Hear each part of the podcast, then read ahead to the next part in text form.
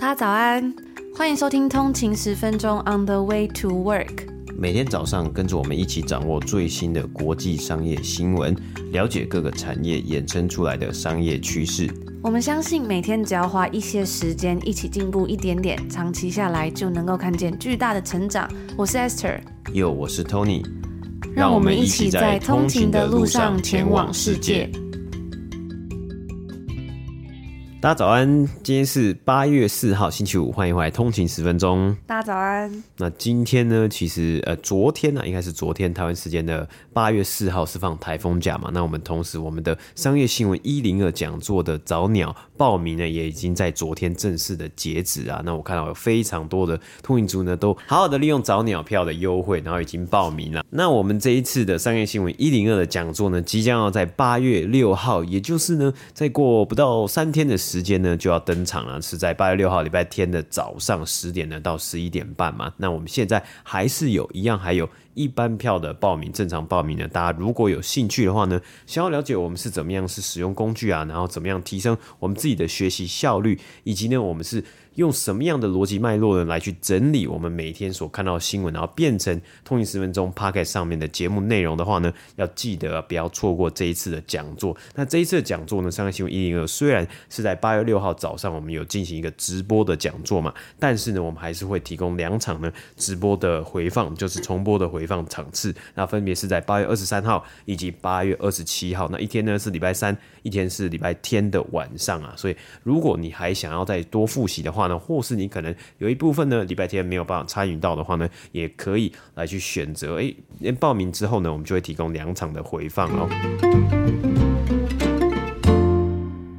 礼拜呢，我们有讲到了很多不同产业的新闻，从炎热的夏天罢工到 Spotify 令人担忧的商业模式，还有呢有关于零售电商的最新策略，eBay 以及 Amazon 的新消息，不知道大家都收听了吗？那在七月初 EP 一百二十五集的时候呢，我们有跟大家介绍了芭比的母公司 Mattel 他们的疯狂行销计划。那个时候呢，嗯，他们的芭比电影真人版还没有上映嘛？不知道通勤族你们看过这部电影了吗？你们喜欢吗？那除了疯狂撒钱宣传，将芭比打造成今年夏天最强的 IP，让粉红色占满了观众的目光之外呢，他们还跟一百多间公司联名合作，增加曝光的同时还能够赚到钱，真的是非常的厉害。其中除了比较年轻啊、比较贴近消费者的产业，像是 Gap 的联名衣服、OPI 的指甲油之外呢，我们也看到芭比也没有放过其他的传统产业，像是他竟然会跟做地毯的 Ruggable 这间公司合作，推出粉红色的芭比地毯。还有 GM 啊，通用汽车也有跟他们合作，推出了一台定制专属芭比电动车。最令人意外的，应该是这个美国保险公司前进保险公司呢，他们有推出芭比联名广告，以及 Airbnb 跟他们合作推出一个真的可以预定的 Barbie Dream House。房东呢还是 Ken，那甚至为了将这个世界涂满粉红色啊，Mattel 以及华纳兄弟在为了制作这部电影的时候呢，还一度把这个粉红色油漆弄得大缺货，真的是非常的惊人。那在上次 EP 一百二十五集这集节目之中呢，我们主要提到的是芭比的母公司 Mattel 的策略。在这个芭比电影真人版大获成功之后呢，Mattel 他又要继续强攻小朋友的玩具市场。现在呢，他正在筹备的电影有像是 American Girl，也是他们旗下的一个，嗯，我觉得长得很像芭比娃娃的一个娃娃。然后好像是 Barney Hot Wheels，这个我觉得应该很多人也是童年呢也有很多这个回忆的很多车子模型的这个 Hot Wheels。台湾是叫风火轮吗？我记得台湾好像应该是叫风火轮啊。那因为这 Hot Wheels 呢，就是它每一个每一个车车就是小车车，其实都不会到很贵嘛，就一台可能、嗯、好像我记得在。加拿大的话，一台好像是卖两块还是三块加币。那台湾可能，嗯，贵一点点，可能其实，但它的平均每一个单价没有到那么高啊，所以也会有很多的人呢是很喜欢收集这个 Hot Wheels 的车子嘛，嗯、或是小车车。那我记得好像日本也有很多的这种玩具品牌也都有出这种呃模型车啊等等。那我记得像是甚至在呃这个北美这边呢，因为 Hot Wheels 它都会做，可能也会做一些联名啊，或是做一些比较特别的款式，甚至也都还有这个在。售的市场，就是诶，你买了，然后你可能有机会呢，可以 resell，可以把它呃，算是再就不是拿去炒价，然后可能炒到十块啊、十五块加币这样子。嗯，所以呢，接下来他们要推出非常多部电影啊，继续抢攻大家的眼球。那今天呢，我们主要是要来看看这个在六十四年前被创造出来的玩具角色芭比，它的故事。它现在呢，已经成为了 Mattel 最具代表性也是最重要的一个品牌了嘛。其实呢，它真正要贩卖的啊，不是这个玩具的角色，它其实在卖的是一个感觉跟一个情怀。大家如果看过电影的话呢，应该稍微可以知道这样子的情怀是什么。它主要想吸引的对象呢，我们之前。稍微暗示过，就是 Zillennials。那这个平，那这个 Zillennials 我们平常比较少提到，平常我们比较常见的是现在四十岁到二十七岁的 Millennials 千禧世代，以及现在二十六岁到十一岁的 Gen Z Z 世代。而这个 Zillennials 它其实指的就是这两个世代重叠的一个小区块。那通常它是指呢，这一群人呢、他是在九一一发生的时候还是小朋友或是小婴儿的人。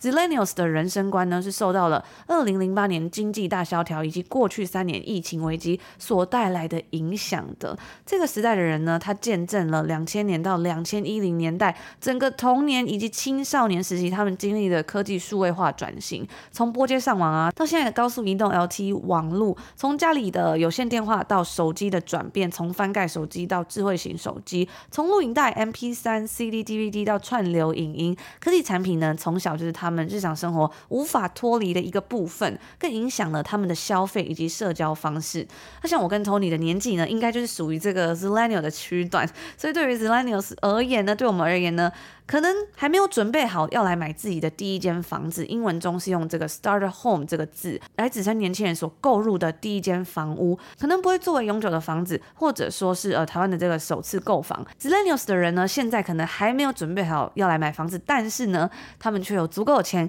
可以来买芭比娃娃或者是 Hot Wheels 等等的玩具。那芭比作为玩具市场上的一个早期颠覆者，现在他每年能够为 Mattel 带来十五亿美金的营收。据说啊，他们每三十十秒就可以卖出一个芭比娃娃，每两分钟就可以卖出一间芭比的 Dream House。光是芭比呢，就占了 Mattel 整间公司营收的四分之一，让 Mattel 成为了世界上数一数二的玩具公司。在一九五九年的时候呢，Mattel 的共同创办人名为 Ruth Handler 这位女性，她创造出了芭比。作为 Mattel 在一九五零年代时候的董事长，他观察到了娃娃市场有一些有趣的现象。他发现呢、这个娃娃市场上面好像少了一些东西。在那个年代呢，小朋友们能够买到的娃娃都是小 baby，小女孩呢可能会玩这些小婴儿娃娃，也是迪士尼的这个 Mickey Mouse Club 之中唯一的一个娃娃。不知道大家有没有注意到过？所以呢，他其实是一位非常精明的创业家。在他的带领之下，芭比摇身一变成为了价值十亿美金的公司，也改变了玩具产业，改变了小朋友，甚至。改变了整个玩具产业的行销模式，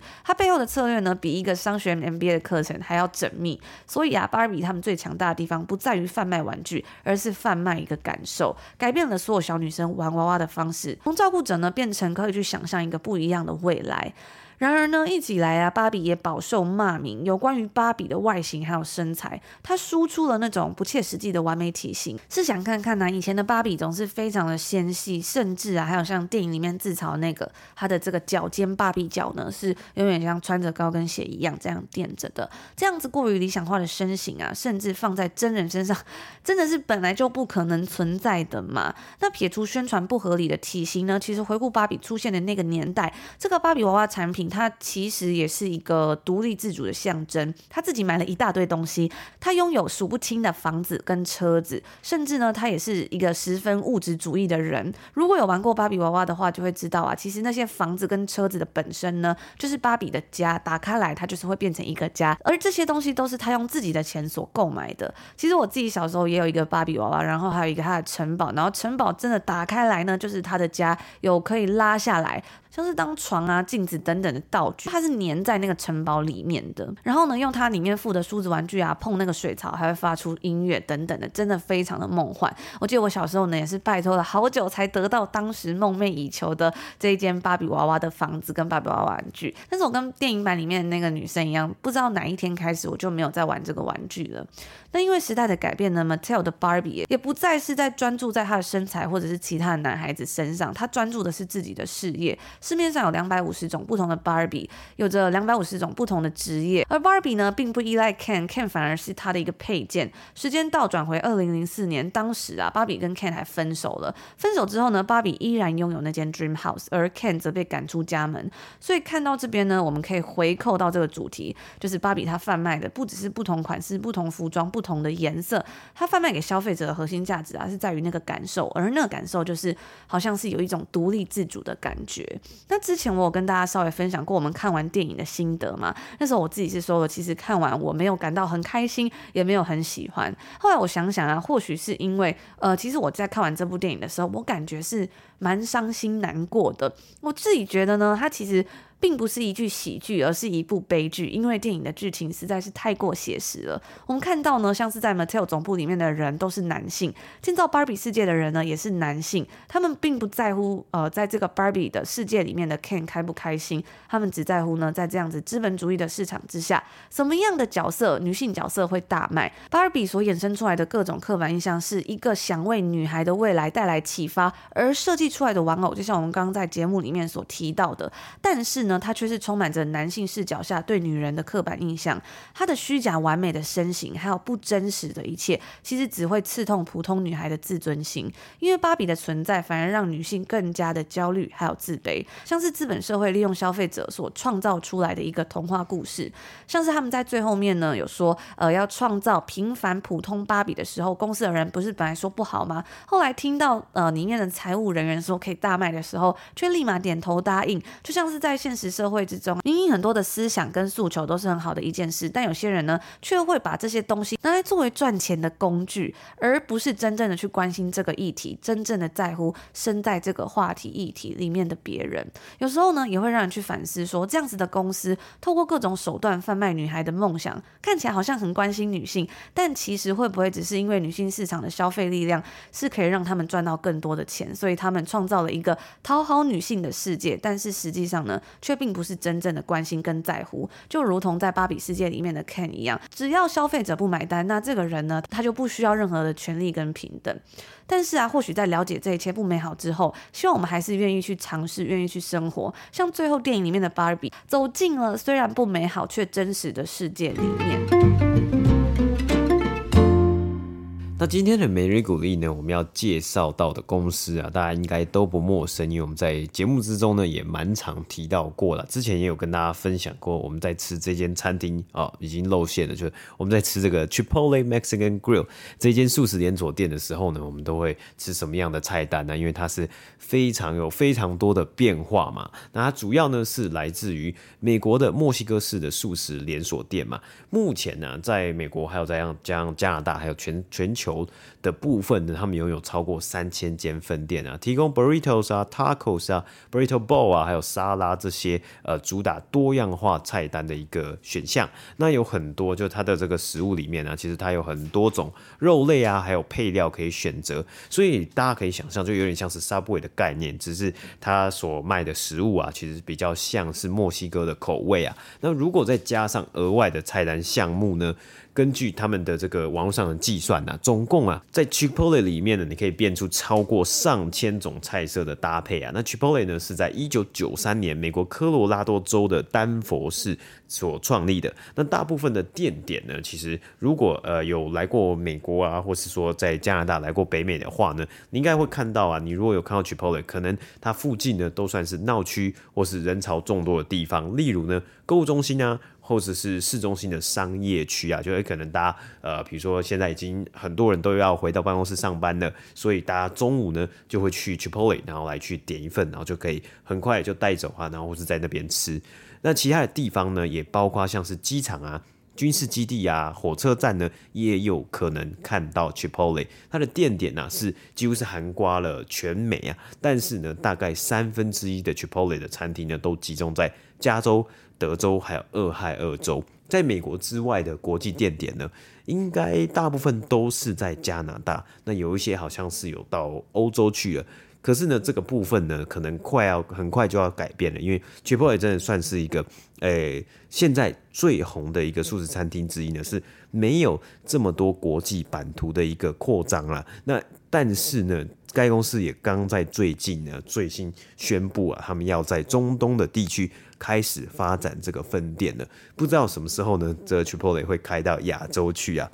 而虽然是连锁素食餐厅啊，但是呢，三千多家分店啊，比起麦当劳全球四万多间分店，全美超过一一万三千间门市呢，还有一段路要赶上啊！甚至在全球的市场，真的是有非常非常大的机会和成长空间。那近年来呢，其实 Chipotle 呢也更致力于行销宣传他们的餐厅形象嘛。从二零一七年到二零一九年呢，我们可以看到它在广告和行销的费用啊是年年成长啊。到二零一九年呢，甚至是花了一亿四千万美金在广告和行销上面。那今天呢，我也想要跟大家分享一个更特别的故事啊，那就是呢，其实麦当劳我们刚刚有做过比较嘛，但麦当劳呢也曾经是 Chipotle 最大的投资人啊，那甚至一度呢是掌握了该公司将近九。成就是九十 percent 的股份啊，是基本上它都是一个麦当劳，就是这个麦当劳已经算是 Chipotle 的拥有者的这样子的一个概念呢、啊。我们其实，在素食产业之中呢，也蛮常看到，一间公司可能一个母公司，它旗下呢有许多不同的素食品牌嘛，例如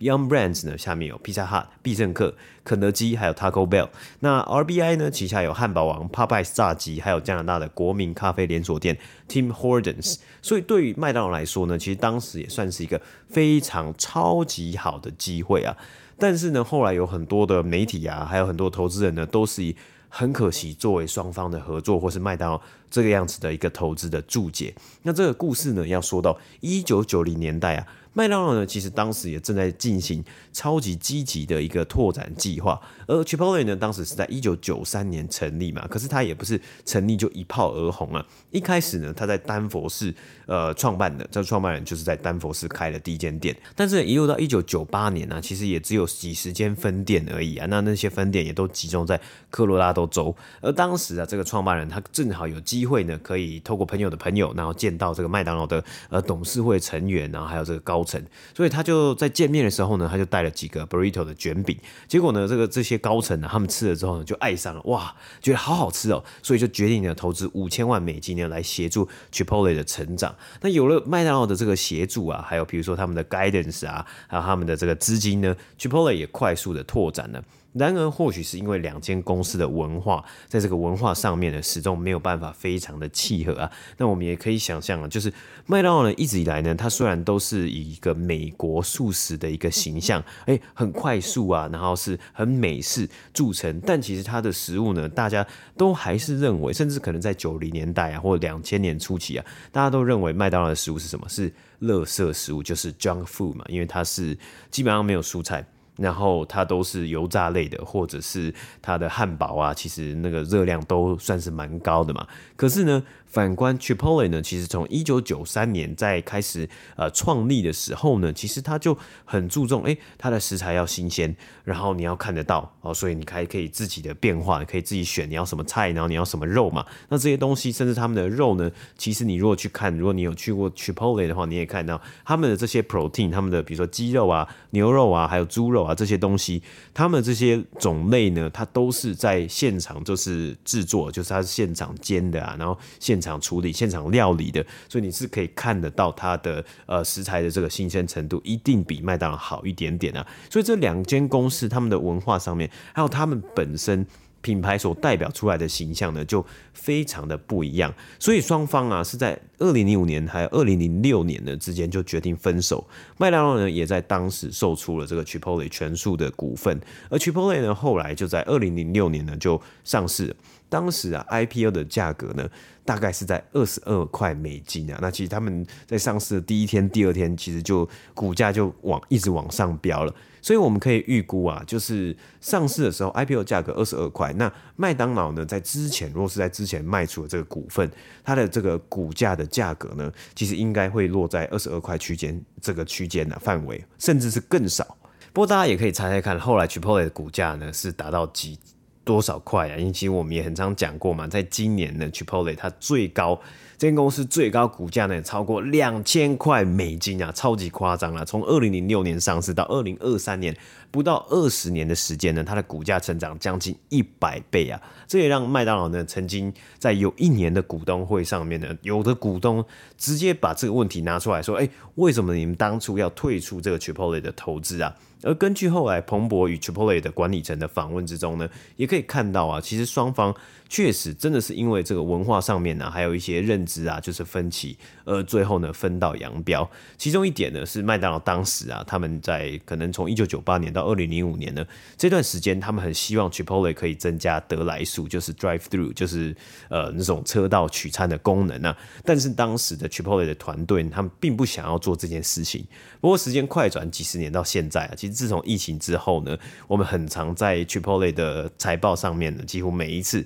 都会听到该公司呃要怎么样去增设他们的 Chipotle Lane，也就是他们自己的得来速车道。甚至呢，我们在现在看他的财报啊的时候呢，你都可以看到他们大多数开的新的店点呢，也都有设置这样子的一个呃功能，或是这样子的一个服务啊。那以以这一季来说，就是今年第二季呢，他们好像。今年第二季开了快要五十间新的分店，其中有四十间呢就有 Chipotle 就是这个得来速的车道。而对于麦当劳来说呢，其实他们当时二零零五年的策略呢，也是希望是回到麦当劳的这个品牌为主。那他们认为啊，其实他们在之前呢，就是在二零零五年之前呢，其实花了很多时间在其他的投资上面，所以分散掉他们注意力，所以当时就希望可以重新的回到。自己的这个王牌的品牌麦当劳的品牌发展上面，所以做出了这个决定呢，也错失了大好的机会。而财务上的疯狂成长表现呢，其实也算是 Chipotle 可以这个股价这么高的一个原因啊。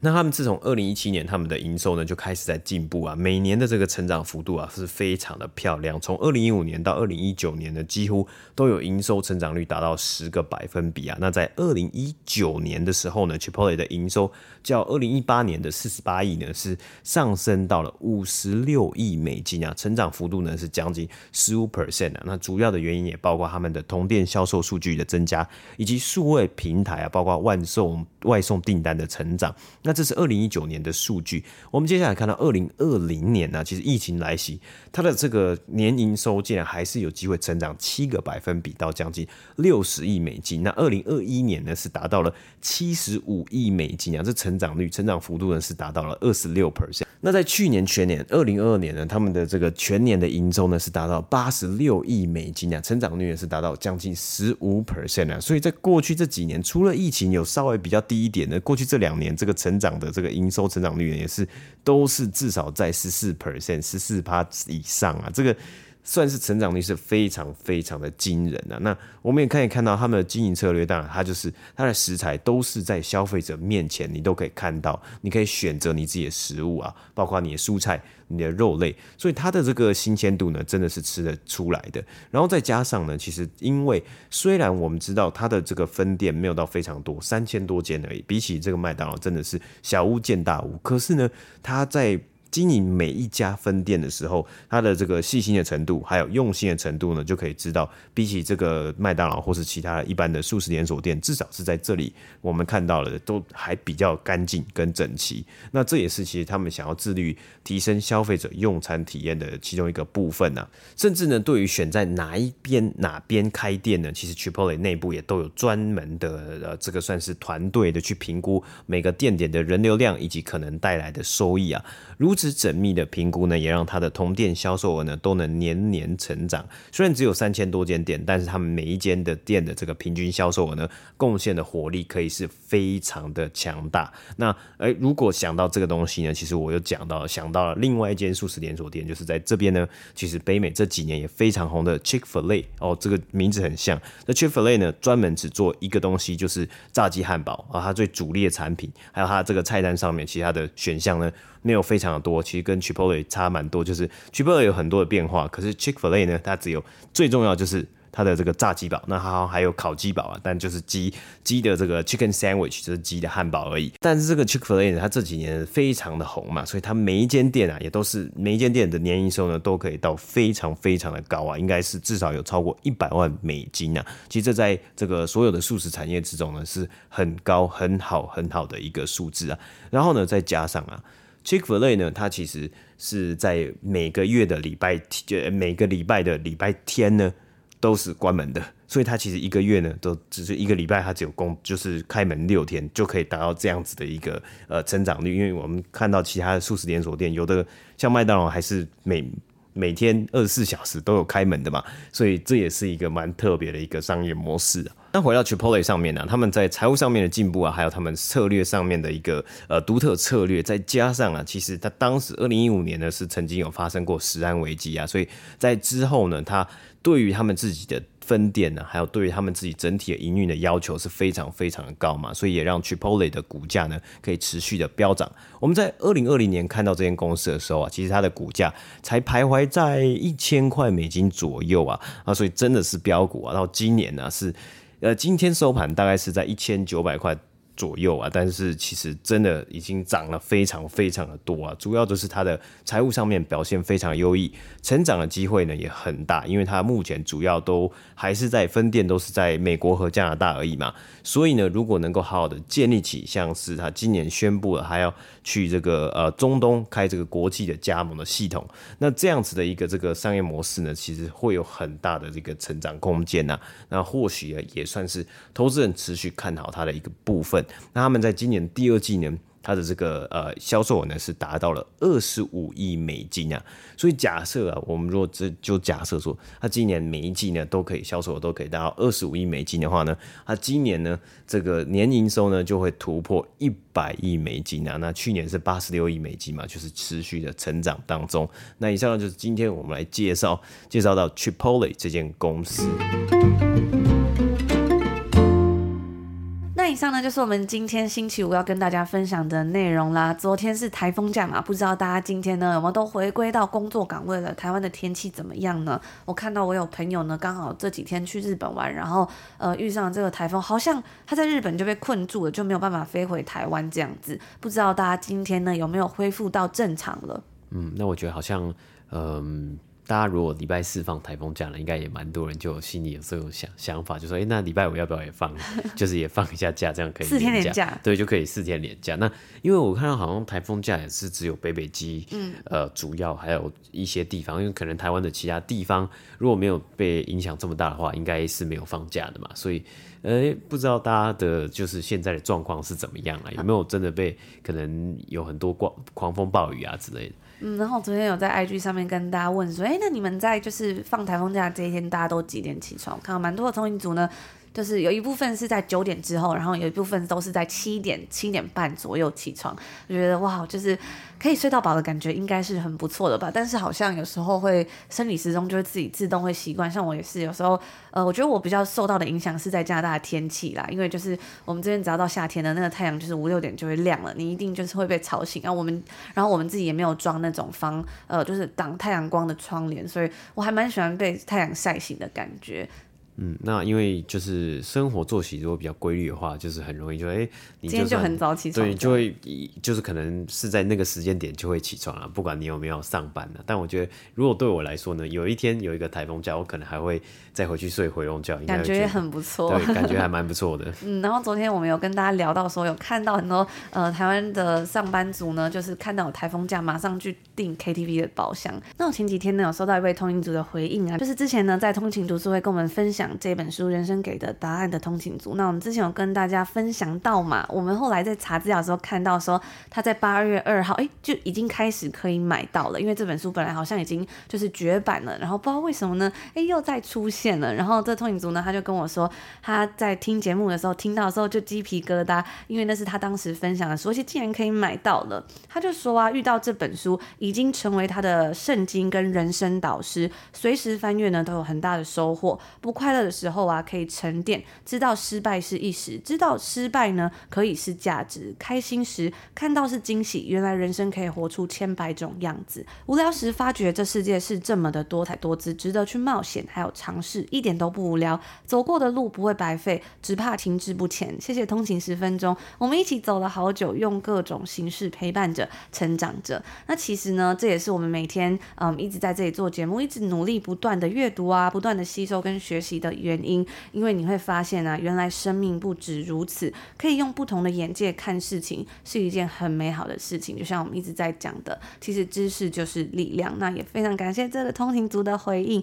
我们一起走了好久，那之后呢，还要一起走得更久。那以上呢，就是今天星期五要跟大家分享的啦。这个礼拜天呢，还有商业新闻一零二的讲座，很期待可以在星期天早上来跟大家分享有关于效率还有工作的秘诀。那如果你有兴趣的话呢，也要记得就是赶快去买票才来得及参加哟。那我们就在这边祝福所有的通勤族，今天有一个愉快的开始，美好的一天。那我们就下周见喽，下周见，拜拜。拜拜。